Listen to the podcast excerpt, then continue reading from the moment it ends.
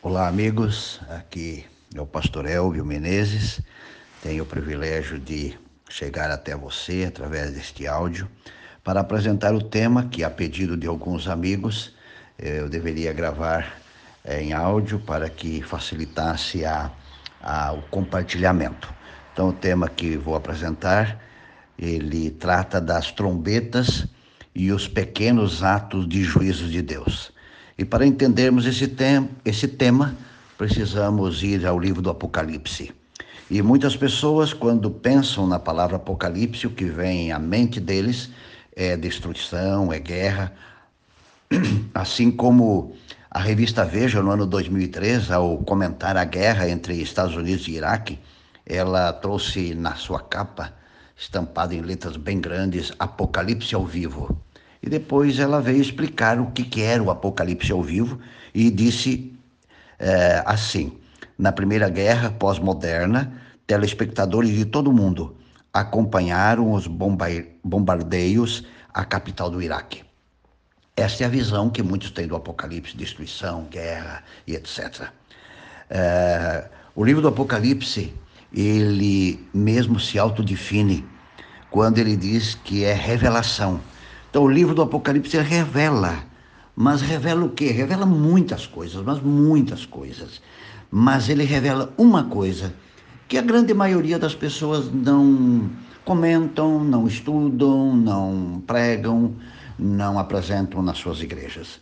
Ele revela um Deus que está no controle do universo e um Deus que sempre interferiu na história da humanidade. Em Apocalipse 14, verso 7, afirma que nós temos que proclamar em alta voz alguns assuntos. Entre eles está um, que não é muito falado, nem em nosso meio adventista e muito menos em outros meios. Mas nós não podemos ignorá-lo. Ele está ali, ele, ele faz parte da, da pregação eh, da primeira mensagem angélica. E Apocalipse 14, 7, entre muitos assuntos, um deles é: chegou a hora do seu juízo. O tema que nós vamos estudar hoje, ele está ligado às trombetas e o juízo. E quero começar apresentando o cenário do juízo que está na cabeça da grande maioria das pessoas. É, há muitos textos na Bíblia que falam de juízo, e escolhi três, selecionei três, mas tem outros, muitos outros que apresentam com bastante ênfase e clareza o tema do juízo final. Eclesiastes 12, 14 diz: porque Deus de trazer a juízo todas as obras. Isso deixa em, em, em desespero muitas pessoas. Daniel 7,10 assentou-se o tribunal e abriram-se os livros, os registros serão expostos. Apocalipse 14, 7, agora com mais detalhe: temei a Deus e dai-lhe glória, porque é chegada a hora do juízo. A pergunta é: como você reage quando lê estes textos? A maioria das pessoas, ao ouvirem sobre estes textos, ao lerem sobre estes textos, a reação é de medo. Porque a ideia do juízo traz um desconforto para a grande maioria das pessoas, porque eles entendem que ainda não estão preparados para enfrentá-lo. Mas neste momento, como disse, quero abordar um outro lado deste assunto, que geralmente é ignorado por muitas pessoas. Quando pensamos em juízo, temos a tendência de olhar apenas para o futuro e me permita dizer que está correto em olhar o juízo final para o futuro. Mas o erro é olhar apenas para o futuro e não para os atos de juízo de Deus no passado e no presente. Então quero te fazer duas perguntas. Será que encontramos alguns atos de juízos de Deus no passado? Será que encontramos alguns atos de juízo de Deus no presente? Para mostrar então, ou para responder eh, e mostrar as ações de juízos no passado, quero estudar uma das sete trombetas mencionadas no Apocalipse. Como disse, o objetivo desse estudo não é estudar o que eu chamo de o juízo final, mas é ver o tema do juízo com amplidão muito maior. E o que Deus revelou sobre este assunto? Para entender se há possibilidade de, durante a história da humanidade, existir pequenos atos de juízos, vamos para o Apocalipse. Se você puder, enquanto ouve esse áudio, pode pegar a sua Bíblia e você vai ver algo muito curioso.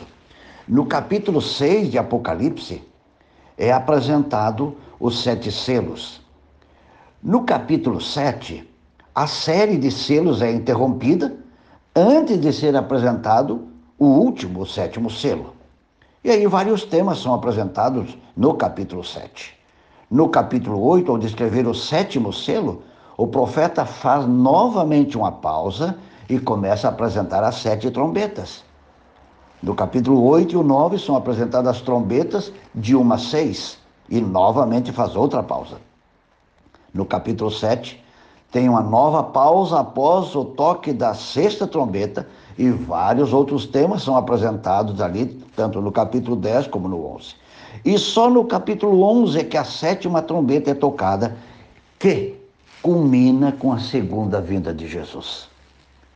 Então, a, a, a vinda de Jesus ela é, ela é antecipada com muitos temas e eh, trombetas são enviadas para uh, chamar a atenção das pessoas para a volta de Cristo. O tema principal do Apocalipse é a volta de Cristo. E todo um movimento é feito em preparar as pessoas e chamar a atenção das pessoas para a volta de Cristo. Mas você pode estar perguntando: o que são as trombetas? O que elas significam para o povo de Deus? Então quero convidar você a ler, se você pode, se não, só ouça, a descrição da primeira trombeta, que está em Apocalipse, capítulo 8, verso 7. O primeiro anjo tocou a trombeta e houve saraiva e fogo de mistura com sangue. Foram atirados à terra. Foi então queimada a terça parte da terra e das árvores e também toda a erva verde. No Apocalipse, nós encontramos várias séries que envolvem o número 7. As sete igrejas, os sete selos e as sete trombetas. E todas as três séries de sete terminam com o final da história da humanidade, em consequência, com a segunda vinda de Cristo. Portanto, temos que lembrar que antes da volta de Cristo, os juízos mais terríveis cairão sobre esta terra. As sete pragas serão juízo de Deus sem nenhuma misericórdia serão os castigos enviados sobre os que sempre acharam que não precisavam levar a sério o que ele deixou revelado em sua palavra e amavam o pecado. As sete pragas são juízos muito fortes. Mas antes disso acontecer, o apóstolo João faz uma pequena parada na linha de raciocínio para mostrar que, ao longo do tempo, Deus sempre esteve intervindo na história mundial para mostrar que não há nenhum poder absoluto e que os poderes terrestres não podem se colocar nem contra Deus, nem contra Sua palavra e nem contra o seu povo. Ao longo da história, houve várias intervenções de Deus no mundo dos homens, como que chamando a atenção de todos. Deus queria mostrar que há alguém maior que os impérios políticos e religiosos do seu tempo. As trombetas são juízos de Deus em miniatura, que tinham o propósito de chamar a atenção sobre juízos maiores que aconteceriam no tempo do fim. Portanto, a descrição das trombetas tem o objetivo de alertar o mundo sobre juízos universais que serão derramados sobre todo o planeta Terra, sobre as nações que sempre estiveram contra Deus, contra sua palavra e contra o seu povo. O pastor Vilmar Gonzalez escreveu um livro e eu retirei da, deste livro esse pequeno parágrafo onde ele descreve o que são as trombetas. As trombetas, diz o pastor Vilmar, são juízos de Deus, no sentido de advertir os homens para não se rebelarem contra ele e seu povo que o serve. Esses juízos ou castigos devem servir como avisos de castigos maiores e mais abarcantes, caso persistam no erro. Então, trombetas nada mais são do que pequenos atos de juízo de Deus, ou castigos de Deus, como diz o pastor Vilmar, chamando a atenção das pessoas. Mas trombetas, para a gente entender, elas sempre estiveram ligadas ao povo de Israel a convocações religiosas, a guerras, anúncios, avisos e isso você encontra em vários textos da Bíblia. O cenário de onde foi ordenado tocar essas trombetas parte do santuário celestial, do trono de Deus. Apocalipse 8, verso 2 diz: Então viu sete anjos que se acham em pé diante de Deus, e lhe foram dadas as sete trombetas. Portanto, são ordens diretas de Deus para chamar a atenção do mundo. O período das sete trombetas cobre toda a história da igreja cristã. Nesse tempo, a igreja sofreu duros golpes, mas Deus nunca deixou de dar resposta a seus filhos e a quem estava no poder, quer seja político ou religioso. A história registra muitos eventos, mas o triste é que bem poucos viram nesses movimentos sociais e políticos a mão de Deus intervindo na história. A profecia diz que ao ser tocada a primeira trombeta, houve saraiva e fogo misturado com sangue. Fogo e saraiva são símbolos de destruição. A história registra que o primeiro grande juízo que veio sobre o poderoso Império Romano ou sobre a Roma Ocidental foi uma guerra movida por Alarico, chefe dos godos, uma das tribos bárbaras. A estrutura de Roma foi abalada com uma terrível tempestade que demonstrou ser um castigo pesado sobre aqueles que, com mão de ferro, dominavam o mundo da época. Novamente, quero usar o livro do pastor Vilmar, na página 188, que diz assim: Alarico irrompeu então em Roma, tomou-a, saqueou-a. Aproveitando-se da desorganização resultante, Alarico invade a Itália em agosto de 410, penetra em Roma, saqueando a cidade. Alarico, diz a história, esteve diante dos muros de Roma por três vezes. Ele foi o elemento humano usado por Deus para levar uma nação arrogante e ditadora a sentir que há alguém maior e mais forte do que ela. Deus sempre esteve avisando o mundo que nenhum poder é absoluto, todos eles são passageiros. Alarico serviu para mostrar ao grande Império Romano que há alguém maior que Roma. Os juízos de Deus em miniatura caíram sobre a terça parte da terra. A terça parte da Terra significa que uma grande porção do planeta foi atingida por esse juízo divino. O mundo foi sacudido por advertências divinas, mas a grande maioria das pessoas e dos líderes não viram assim. Portanto, no passado houve juízo de Deus, mas as pessoas viam apenas como movimentos políticos. As sete trombetas são juízos em miniaturas para mostrar que algo maior está para acontecer. Portanto, meu amigo, minha amiga, nós precisamos ter um outro olhar. E as trombetas mostram a necessidade de vermos pequenos atos de juízo sobre os povos que o desafiaram e maltrataram o seu povo ao longo da história. Mas isso foi passado. Será que hoje nós temos pequenos atos de juízos em, enviados por Deus em, em nossos dias? Será que Deus está passivo diante dos constantes ataques que ele, suas verdades e seu povo sofrem a cada dia? Ouça o que Deus revelou. Vivemos no tempo do fim. Os sinais dos tempos cumprem-se rapidamente. Declaram que a vinda de Cristo está às portas. Os dias em que vivemos são solenes e importantes. O Espírito de Deus está gradual, mas seguramente sendo retirado da terra. Pragas e juízos estão caindo sobre os desprezadores da graça de Deus. As calamidades em terra e mar, as condições sociais agitadas, os rumores de guerras são portentosos. Pronunciam a proximidade de acontecimentos de maior importância. Testemunhos Seletos, volume 3, página 280. Deste grande texto profético, você me permita destacar alguns pontos, algumas frases que ela cita, e que não podemos passar é, por alto dessas frases. Primeira frase que está nesse grande parágrafo: Estamos no tempo do fim. Temos que ver o mundo, meu irmão, minha irmã, meu amigo, minha amiga, temos que ver o mundo desta maneira e organizar nossa vida dentro desta visão. Estamos no tempo do fim.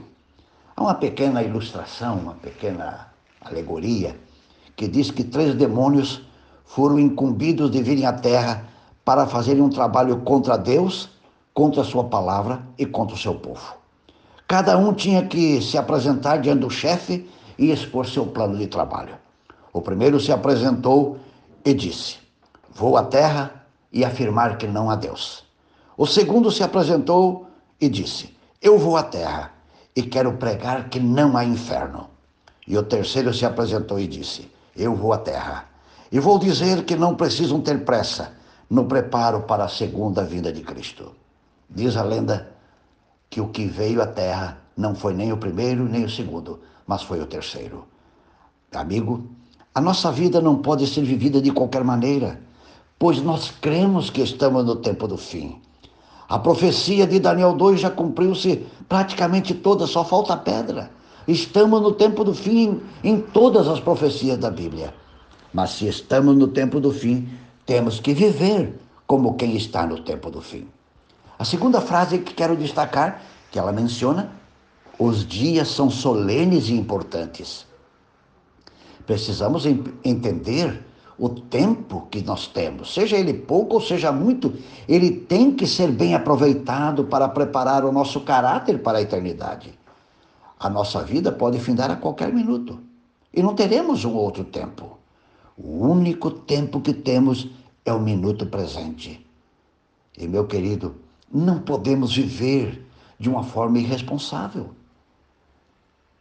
Diz Ellen White nos eventos, no livro Eventos Finais, página 203, solene coisa é morrer, mas muito mais solene é viver. Amigo, solene coisa é morrer, diz ela mas muito mais solene é viver. Portanto, não podemos viver de qualquer forma, de qualquer jeito, porque todos os nossos atos, palavras e pensamentos terão que ser confrontados no juízo final. E ainda mais, terão também consequências em nossa vida, trarão consequências a curto, médio e longo prazo em nossa vida. E teremos que conviver com esses pequenos atos de juízo de Deus em nossa vida presente, muitas vezes resultados de posturas e atitudes que, que tomamos. Os dias, diz ela, são solenes e importantes. Terceira frase que quero retirar desse, do, do grande parágrafo. O Espírito de Deus está sendo retirado da terra. O que isto significa? O Espírito de Deus está sendo retirado da terra e calamidades. Segue-se a calamidade em terra e mar. Há tempestades, terremotos, incêndios, homicídios em toda parte. Desejado em todas as nações, página 636. Quando o Espírito de Deus começa a se retirar da terra, significa que muitas pessoas estarão totalmente tomadas pelo espírito de Satanás. Um detalhe apenas: o espírito sempre continuará em nossa terra. Quando ela diz que o espírito está sendo retirado, ele está sendo retirado da vida de muitas pessoas. E quando o espírito é retirado da vida de alguma pessoa, ela, esta pessoa fica totalmente eh, dominada pelo espírito de Satanás. E o que estamos vendo em nossos dias? Estamos vendo pessoas totalmente dominadas por Satanás, porque pessoas estão falando, vivendo e agindo totalmente pelo espírito contrário de Deus. Falam e se posicionam como se Deus não existisse e não há nenhuma preocupação com os juízos de Deus. Quarta frase que ela usa naquele parágrafo: pragas e juízos estão caindo. E este, meu querido, é o foco do estudo deste momento pragas e juízos estão caindo. Portanto, vivemos em tempos de pequenos atos de juízos de Deus. Mas quero novamente insistir para que você não confunda com o juízo final. Estamos em tempos de pequenos atos de juízos que já caíram no passado, anunciado pelas trombetas do Apocalipse, e hoje através dos mais diversos aspectos. Então, eu imagino que está uma pergunta aí na sua cabeça. De que maneira os juízos estão caindo no tempo presente?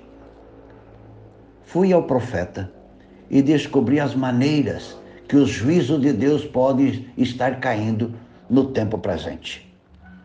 Primeiro texto está em Testemunho para a Igreja, volume 4, página 620. Deus lhes envia, Deus lhes enviará reveses e sentirão aguda necessidade por causa de sua ingratidão. Uma das formas de juízos de Deus no momento presente é quando a pessoa recebe bênçãos de Deus, mas se torna egoísta, arrogante, é, pretende ser a pessoa mais importante do mundo. Deus vai enviar reveses, ou seja, ele vai perder, ele vai voltar aonde ele estava. Deus envia reveses. Outra maneira que os juízos de Deus podem estar vindo no momento presente está no, está no livro Testemunhos para a Igreja, volume 4, página 484. O Senhor muitas vezes lhes abre os olhos, cegados de egoísmo, reduzindo-lhes as rendas, aquilo que estão dispostos a dar. O gado morre no campo ou no estábulo, a casa ou o celeiro é destruído pelo fogo, ou lhes falta colheita. Mais um outro texto, no livro Testemunho para a Igreja, volume 2, página 661 662. Um cavalo magnífico, orgulho de um coração frívolo, pode ser encontrado morto na estrebaria. Ocasionalmente pode morrer uma vaca. Poderá ocorrer perda de frutas ou outras culturas.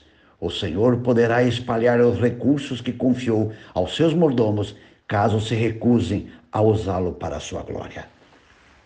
Uma das formas de juízo é perda de bens. E ela cita aqui animais. E eu quero pedir a você que vá ao YouTube, procure no YouTube um vídeo. E esse vídeo foi feito com um irmão, membro de nossa igreja, o irmão Rosalino Bozo. Presta atenção nesse nome, Rosalino Bozo. Este irmão tem uma fazenda próximo à cidade de Campo Grande, no Mato Grosso do Sul. Vá ao YouTube e ouça esse vídeo para compreender exatamente isto que eu estou lendo aqui. Outro elemento de juízo que surge em nossos dias em forma de calamidades. A espada de sua ira está estendida sobre as pessoas, que por seu orgulho e impiedade provocaram o desagrado de um Deus justo. Tempestades, terremotos, furacões, incêndio e espada espalharão desolação por toda parte. Testemunhos para a Igreja, volume 4, página 52 e 53. Mas há um detalhe muito curioso, tanto que se repetiu no passado, como acontece em nossos dias. Como a grande maioria das pessoas veem estas tragédias, estas coisas erradas, esses desastres, essas perdas em nossos dias. Algumas pessoas veem essas tragédias, como a deste ano, pelo vírus, como jogadas financeiras de uma nação. Outras veem as perdas, as tragédias, os problemas como azar. E outras veem tudo que isto que está acontecendo e outras coisas que já aconteceram no passado como desajustes da natureza. Mas nós que temos as revelações de Deus, precisamos olhar para todas estas coisas e ver que pequenos atos de juízos já estão caindo sobre a terra, com o propósito de chamar a atenção para o grande juízo final, que acontecerá na, por ocasião da segunda vinda de Cristo. A nossa sociedade tem assumido uma postura de total afronta à palavra de Deus. E eu quero dizer a você, meu amigo, que Deus não suporta o pecado. Deus não suporta a afronta. Deus odeia o pecado, mas ama o pecador. Então você tem que ter em mente que os juízos de Deus não são contra pessoas, não são contra os seus filhos, mas Deus não suporta o pecado. Deus reage diante do pecado. Deus mostra que ele não está ah, desatento ao que está acontecendo. Deus não está passivo com o que está acontecendo. E Deus reage. Mas o que acontece com as pessoas? Muitas pessoas preferem ficar agarradas ao pecado e, por Deus, não suportar nem tolerar o pecado por muito tempo. Juízos são enviados para destruir o pecado e acabarão destruindo pessoas também. Há mais um texto que eu quero ler, está em Testemunho para a Igreja, volume 5, página 120, que diz: Deus não destrói ninguém. O pecador destrói a si mesmo por sua própria impenitência. Você prestou atenção? Vou repetir. Deus não destrói ninguém. O pecador destrói a si mesmo por sua própria impenitência.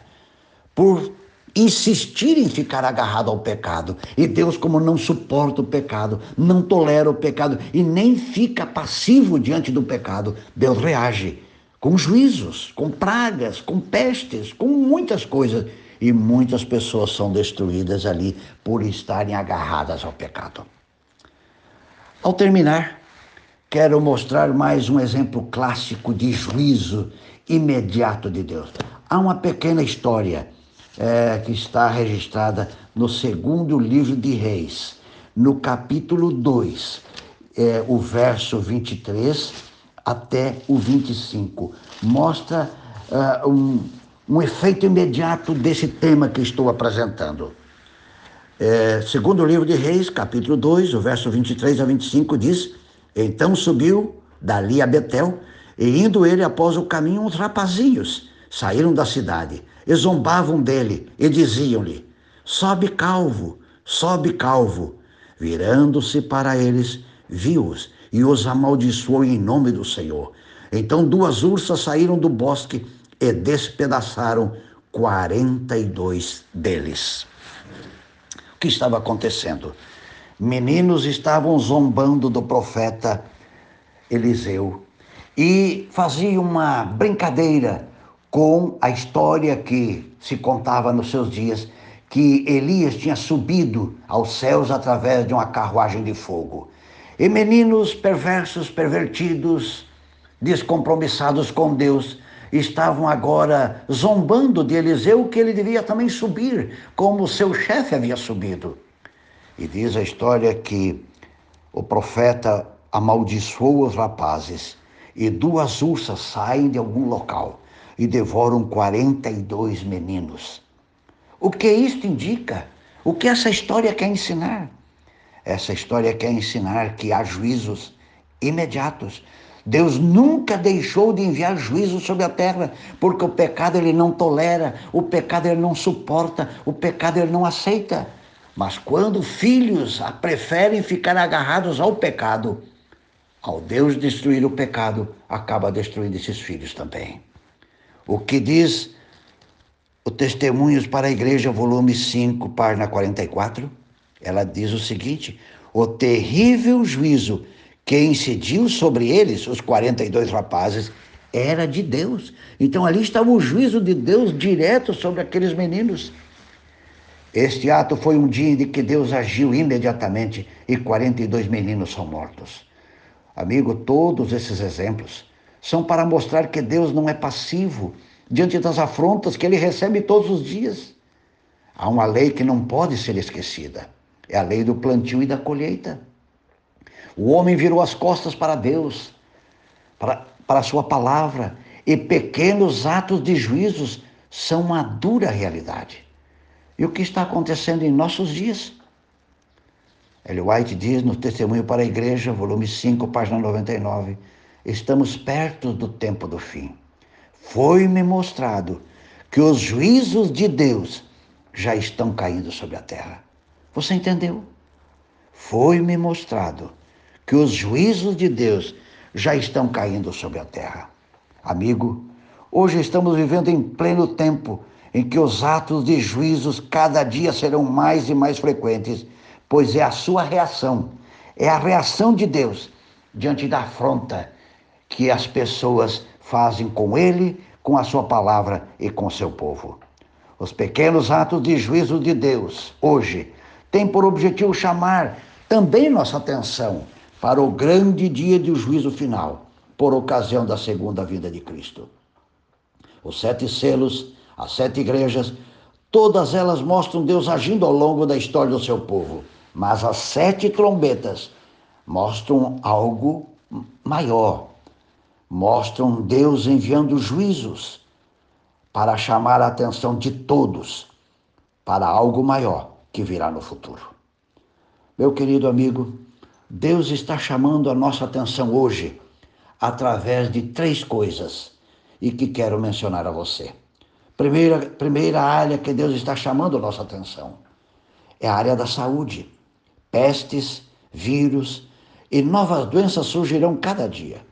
Isso que está acontecendo hoje não pode ser visto apenas como algo de esperteza de uma nação, mas sim como um pequeno ato de juízo de Deus, pela maneira afrontosa que a humanidade está vivendo, inclusive muitos que se dizem cristãos.